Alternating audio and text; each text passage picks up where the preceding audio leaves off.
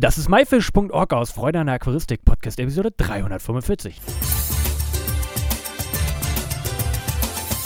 Hey zusammen, mein Name ist Lukas Müller und ich bedanke mich, dass du heute eingeschaltet hast. In dieser Episode möchte ich jemanden vorstellen, der aktiv in der Garnelen-Szene unterwegs ist, nämlich den Benjamin. Hallo Benjamin, wie geht's dir? Hi, mir geht's gut. Danke für die Einladung zu diesem Podcast. Dafür nicht. Sag mal, ähm, die Leute hören deine Stimme heute zum ersten Mal beim myfish.org. Magst du dich mal vorstellen, wer du bist und was du so machst? Ja, also ich heiße Benjamin Wilden, bin aber in der Aquaristik-Szene eigentlich überall nur als Benny bekannt, habe auch einen eigenen YouTube-Kanal, also wer das auf dieser Seite dann sieht, äh, kennt mich vielleicht schon unter dem Namen Aquapurist. Äh, ich bin eigentlich schon relativ lange Aquarianer, bin ursprünglich über die ja, quasi eine Wasserschildkröte zuerst gehabt und bin dann so ein bisschen in die Fischaquaristik reingerutscht. Habe auch immer mal Garnelen dabei gehabt und jetzt erst seit ja, gar nicht allzu langer Zeit, erst seit ein paar Jahren, bin ich dann auch vorwiegend mit Garnelen äh, beschäftigt und aktuell, wie du schon richtig gesagt hast, äh, bin ich hauptsächlich mit Neocaridina Zucht betreut und äh, verkaufe die auch entsprechend. Okay, interessant. Ähm, fangen wir direkt mal am Anfang nochmal bei dir an. Äh, du hast mit der Schildkröte angefangen. Wie kam es überhaupt dazu? Ja, äh, wie das häufig so bei, ich sag mal, kleinen Kindern ist, wollte ich eigentlich schon immer Haustiere haben. Und da mein Vater sowohl gegen Tierhaare als auch gegen Federn allergisch ist, äh, war dann die Auswahl relativ beschränkt. Ich war dann relativ schnell noch bei Schlangen, wo dann auch ähm, meine Familie nicht so begeistert war. Und so kam es, dass dann quasi äh, über Arbeitskollegen von meinem Vater. Da war also jemand ausgezogen, der eine Schildkröte hatte und ich bekam die dann quasi zum Geburtstag so eine Wasserschildkröte. Ich habe auch leider bis heute nicht rausgefunden, was das für eine Art war. Also es war nicht hier die Standard 0815 äh, Gelbwangenschildkröte, sondern irgendwas kleinbleibenderes. Aber ähm, naja, die hat dann noch ein paar Jahre bei mir äh, gelebt und ist wahrscheinlich irgendwann einfach aus Altersgründen ausgeschieden, sodass wir dann äh, ein freies Aquarium hatten. Und da bin ich dann äh, quasi zu den Fischen gekommen, weil ich dachte, ja gut, so eine Wasserschildkröte muss jetzt nicht unbedingt nochmal sein. Da äh, haben wir ein leeres Aquarium und leeres Aquarium spricht ja eigentlich schon für Fische. Bin dann im Prinzip den ganz normalen Weg gegangen, habe mich vom äh, ja, Fachhändler vor Ort beraten lassen und erstmal mit einem bunten Gesellschaftsaquarium angefangen und bin dann nach und nach immer spezialisierter geworden sozusagen, habe da Leute kennengelernt und mich auch unter anderem über die IGL, also die internationale Gemeinschaft für Labyrinthfische, immer mehr für ähm, Labyrinthfische interessiert, ausgetauscht und bin da eher dann in die Spezialistenszene quasi reingerutscht. Okay, und wie kamst du dann zu den Garnelen? Ja, also die Garnelen hatte ich immer mit dabei, quasi als Aufräumtruppe. Das äh, empfehle ich auch eigentlich immer allen, die dann fragen, ja, äh, Aquarien, warum sollen denn da Garnelen rein? Die sind halt ganz, ganz super als ja, Putzer in Anführungszeichen. Manche sagen ja immer, oh, ich brauche Putzerfische. Wo ich immer sage, naja, es ist, äh, muss man dann gucken, ob das mit dem Besatz überhaupt passt. Während bei den Garnelen eigentlich bei allen irgendwie friedlichen Fischen äh, ist da noch ein bisschen Platz für ein paar Garnelen oder Schnecken ja auch, wo man sagen kann, äh, die leben vorwiegend auf den Oberflächen, also auf dem Bodengrund, auf den Pflanzen, Filter und so weiter und fressen da eben Aufwuchs weg, also Algen, was wir als Aquarianer ja eigentlich gar nicht haben wollen. Ähm, aber es ist im Prinzip, wenn man sich das vorstellt, als ein biologisches System, dann hat man da eben noch ein paar freie ähm, Arbeitsstellen, wenn man so möchte. Und da sind die Garnelen und Schnecken dann in dem Fall ganz gut für. Und ich hatte die dann schon immer mit dabei als Aufräumer sozusagen, habe da auch ganz viele schöne Erfahrungen mitgemacht, dass sie sich eben sehr schnell vermehren, was natürlich gerade am Anfang dann immer Erfolgserlebnisse bringt, wenn man mal wieder Babys im Becken hat, äh, dass die teilweise ihre Farbe wechseln können. Also ich hatte zum Beispiel schon sehr am Anfang die Sulawesi Inlandsgarnelen, die ich auch über den Sommer mal draußen in so einem Mörtelkübel hatte und habe sie wieder reingeholt. Äh, da waren die ganz blau und normalerweise sind die ja eher so gemustert transparent bräunlich und das war schon so der erste Anhaltspunkt zu sagen, oh, die können ihre Farbe wechseln, das ist irgendwie ganz spannend.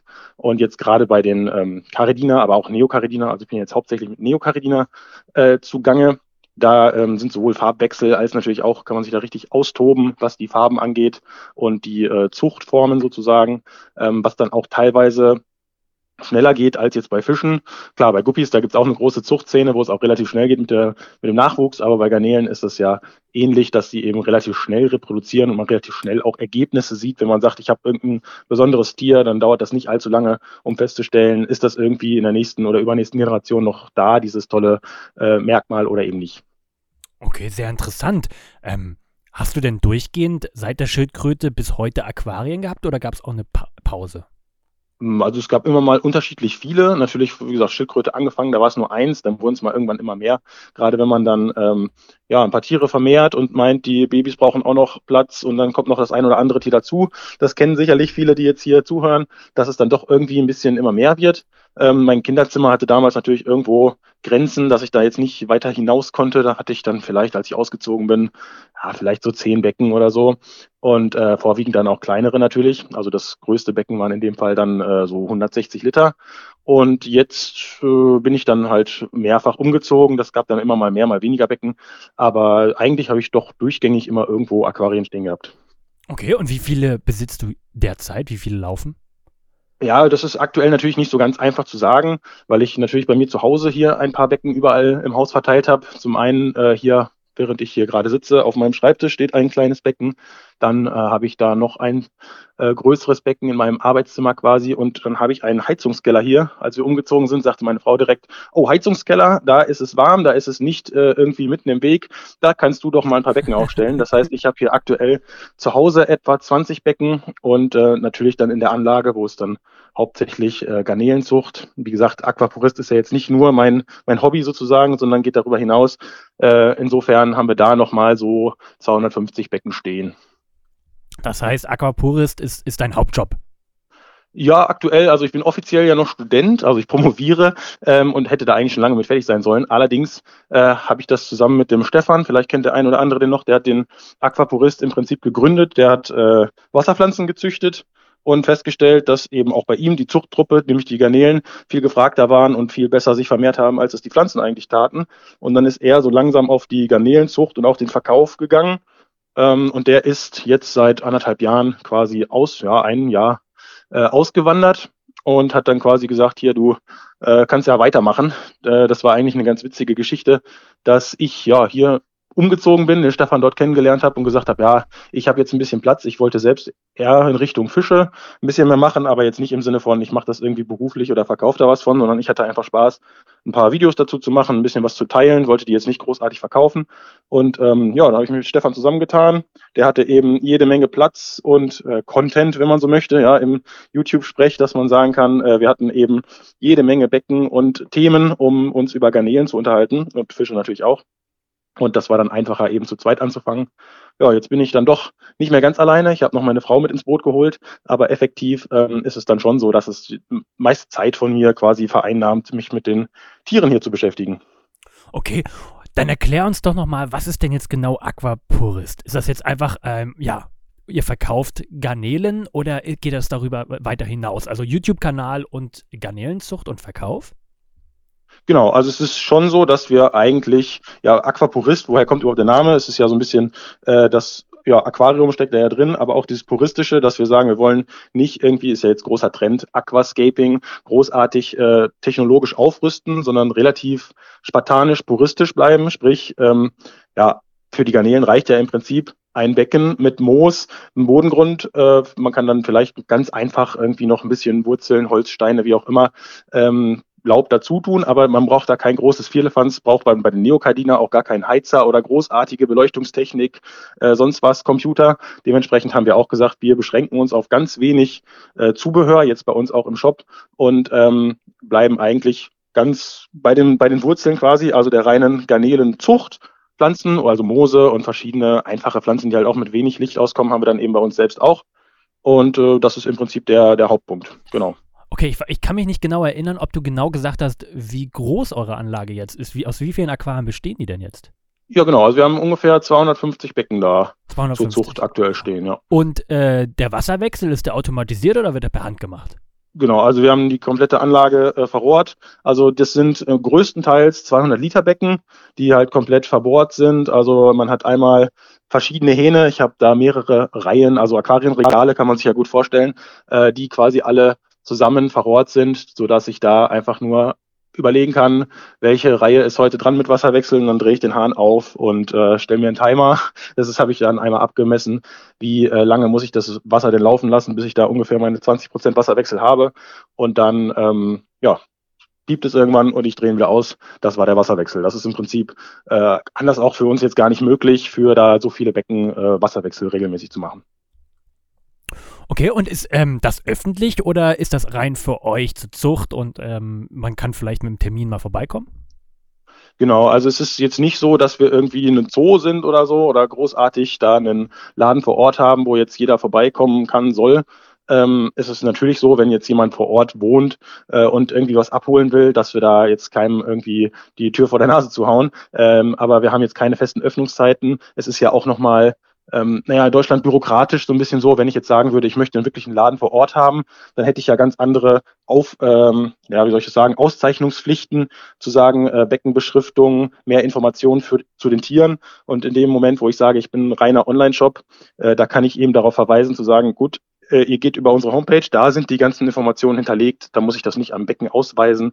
Und wer dann natürlich was abholen kommen möchte oder vielleicht dann auch ab und zu mal welche, die dann gucken möchten oder vielleicht noch eine Beratung extra brauchen, dann ähm, gibt es das natürlich auch ja auf Termin. Aber wir haben da jetzt keine festen Öffnungszeiten und sagen, wir sind irgendwie hier zugänglich für, für alle. Bei so einer großen Anlage ist natürlich die große Frage, habt ihr in jedem Aquarium immer nur eine Art sitzen oder habt ihr sogar Arten aufgeteilt?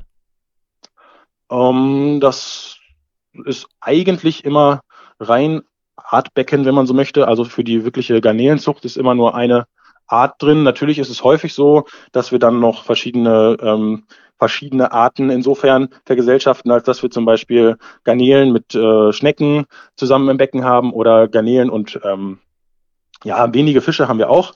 Das äh, tut sich dann manchmal ganz gut aus, dass man sagt, man hat irgendwie zum Beispiel Mix-Garnelen. Also wenn man Garnelen züchtet, dann hat man ab und zu mal welche, die farblich vielleicht nicht hundertprozentig so sind, wie man es gerne hätte.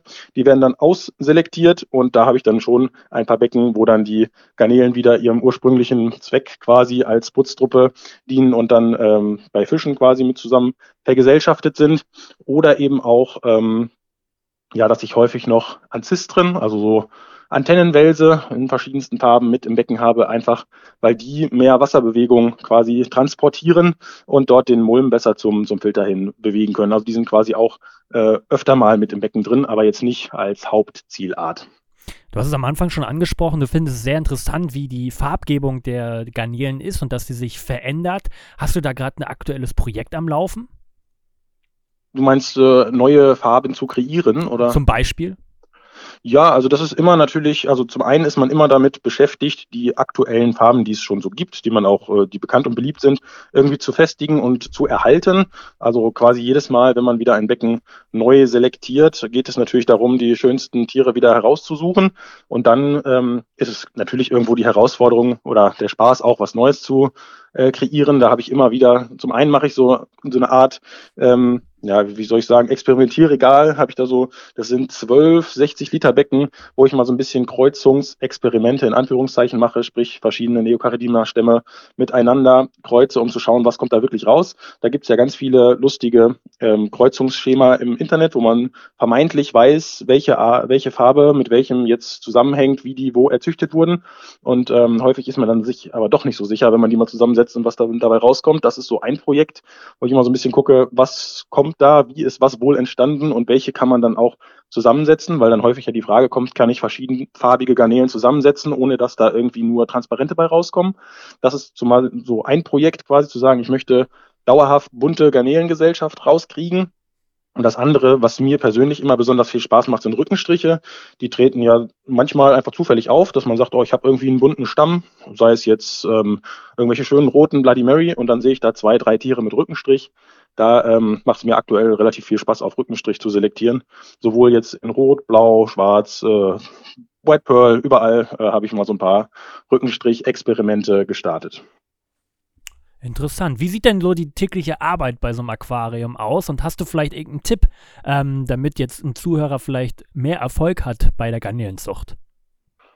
Ja, das ist jetzt so ein bisschen die Frage, was man möchte. Also wenn ich jetzt sage, ich habe so eine Anlage wie wir, dann sieht die äh, Arbeit natürlich ganz anders aus, als wenn ich mir ein kleines, ähm, ja, das, was aktuell ja sehr beliebt ist, in so Nano-Aquarien, sprich hat zum Beispiel einer einen 20-Liter-Cube da stehen und ähm, da gibt es dann immer die unterschiedlichen Herangehensweisen.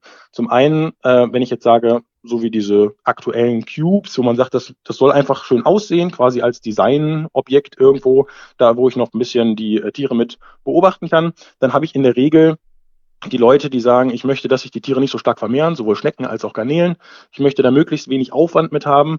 Und da empfehle ich eben immer ganz stark oder als Tipp eigentlich bekannt, aber dass man eben aufs Futter achtet, sprich äh, möglichst wenig füttern. Äh, ich habe da sogar schon Experimente mitgemacht, zu sagen, ähm, ja, gerade aktuell perfekte Zeit, sammelt Laub, also Eichen- und Buchenlaub, bietet sich da ja an, kann man ja gerade noch gut finden, was eben trocken ist, Herbstlaub, und äh, füttert dort immer ja, so eine Handvoll Blätter rein, und in dem Moment, wo die quasi abgefressen sind, wo nur noch die Grippe rein sind, gebe ich wieder Neues rein. Ähm, auf die Art und Weise habe ich dann genügend Futter für die Tiere vorhanden. Allerdings ist das Futter von der Zusammensetzung jetzt so arm an äh, Proteinen, dass die jetzt nicht auf die Idee kommen, sich explosionsartig zu vermehren, sondern da habe ich dann relativ wenig Nährstoffe, was dazu führt, dass eben, wie gesagt, die Vermehrung sehr gehemmt ist und auch jetzt die, die Wasserwerte eigentlich nicht großartig beeinflusst werden. Sprich, ich habe da kaum Probleme irgendwie mit Algen oder sowas. Das ist so der Tipp für Faule, sage ich immer. Aber ähm, ja, das vereinfacht einfach die ganze Geschichte, wenn ich sage, ich möchte möglichst wenig Veränderungen in meinem Becken. Okay. Und darf ich fragen, was deine Lieblingsgarnele ist? Oh, das ist schwierig. Also das ähm, ist immer so ein bisschen tagesformabhängig, je nachdem, wenn man, wie ich gerade schon sagte, wenn man mal irgendwie was ganz Besonderes im Becken findet, dann sind das häufig so Einzeltiere, wo man sagt, die sind ganz besonders schön. Wir haben zum Beispiel mal eine Garnele gefunden, die war einfach komplett pink ähm, die war schon ziemlich cool, aber wenn man die dann äh, eben versucht zu fixieren, dann ja, kommen die Nachkommen dann doch irgendwie wieder so wie die ganzen anderen Tiere aus dem Becken auch und man findet diese schöne Farbe nicht wieder. Ich habe zum Beispiel aktuell eine Garnele gefunden, die ist eine Blue Dream Garnele, die ist komplett blau und hat einen weißen Fleck auf dem Kopf. Da bin ich mir aber sehr sicher, dass sich das nicht äh, fixieren lässt. Aber solche Einzeltiere finde ich dann doch irgendwie immer ganz spannend. Das heißt, du hast keine wirklich Lieblingsgarnele, sondern das variiert immer, was gerade Spannendes bei dir in der Anlage passiert. Ja, also die White Pearls finde ich an sich eigentlich äh, ganz spannend so von, von der ähm, Selektieraufwendigkeit her. Da sind das schon irgendwie so meine Lieblingsgarnelen, auch wenn sie jetzt vielleicht nicht so beliebt sind, weil, naja, so ein bisschen weißliche Garnelen, aber die sind einfach so fest, dass man da kaum selektieren braucht, außer ich jetzt vielleicht wegen dem Rückenstrich mal. Aber ansonsten fallen da eigentlich keine transparenten irgendwie bei raus. Insofern sind solche Arbeits, äh, ja, wenig wartungsintensiven Garnelenstämme natürlich schon irgendwie auch meine Lieblinge. Wie ist denn die Reaktion deiner Freunde und Familie, dass du so intensiv in dieser Szene unterwegs bist? Oh, das ist ganz unterschiedlich. Also sowohl in welche Richtung man geht, jetzt, dass ich natürlich mit den Garnelen so in Anführungszeichen stark eingestiegen bin, da ist es schon so ein bisschen gespalten. Zum einen alle Freunde und Familie, die, die kennen mich ja lang genug und wissen, dass ich sowieso immer schon mit äh, Tieren und Aquarien zusammen irgendwie was gemacht habe. Da war das dann häufig, dass sie gesagt haben, ach ja, das wolltest du ja sowieso schon immer. Dann ist doch gut, wenn du jetzt ein bisschen größere Anlage hast.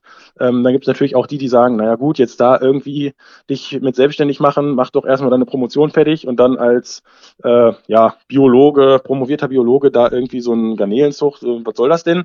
Äh, die Stimmen gibt es natürlich auch. Also, ja, was sagt denn deine Frau? Die hast du ja mit ins Boot geholt. Ähm, wie hat die überhaupt darauf reagiert, dass du das machst? Ja, da, die musste ich ja quasi schon von vornherein mit ins Boot holen. Also sonst würde das ja gar nicht gehen.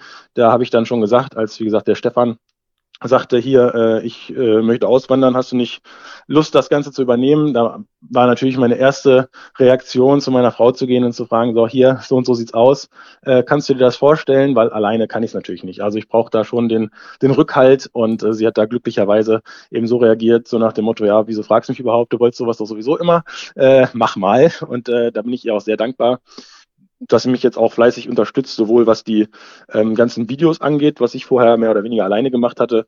Das merkt man auch qualitätsmäßig. Sie ist da einfach viel besser. Er hat ähm, ja mit den Videos Spaß und hat sich auch so ein bisschen in die, die Schnecken verliebt. Das ist jetzt so auch ab und zu, wer so die, die Videos sich mal angeschaut hat, sieht man meine Frau hauptsächlich mit den Schnecken. Und ähm, ja, das ist irgendwie ganz witzig zu sehen, dass äh, man da auch eigentlich nicht so aquaristisch Interessierte äh, doch noch so voll reinziehen kann.